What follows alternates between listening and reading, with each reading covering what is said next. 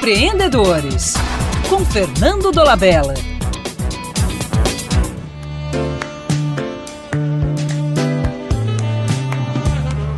Todos nós falamos sozinhos, mas quando somos flagrados, sentimos um certo embaraço, porque o senso comum supõe ser um indício de algum tipo de demência. Não há motivo para alarme, pelo contrário. Os psicólogos garantem que esses discursos internos são absolutamente normais.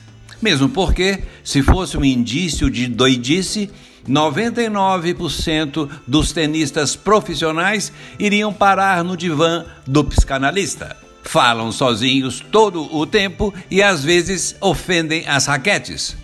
Eu diria que tal conversa interna pode ser agradável se o papo do interlocutor for inteligente. Empreendedores falam sozinhos porque precisam de mais uma opinião.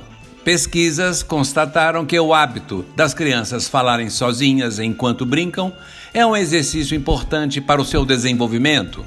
Nos adultos, essas conversas produzem impactos nas atitudes e desempenho. Elas podem, por exemplo, nos fazer amadurecer ideias, buscar o equilíbrio emocional, fazer escolhas e lidar com situações imprevistas é também um ótimo mecanismo para aumentar a motivação, a concentração e a autoestima.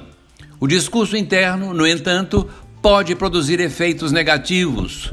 Quando, por exemplo, a autocrítica for repetitiva e a autossabotagem for intensa. Há uma cura para isso. Da mesma forma que evitamos o amigo que só vê defeitos em nós, o melhor é dizer para si mesmo: por favor, vá incomodar outro. Por tudo isso, talvez não faça sentido o ditado que diz: sozinho o empreendedor está em péssima companhia. Até mais e um abraço do Fernando Dolabella.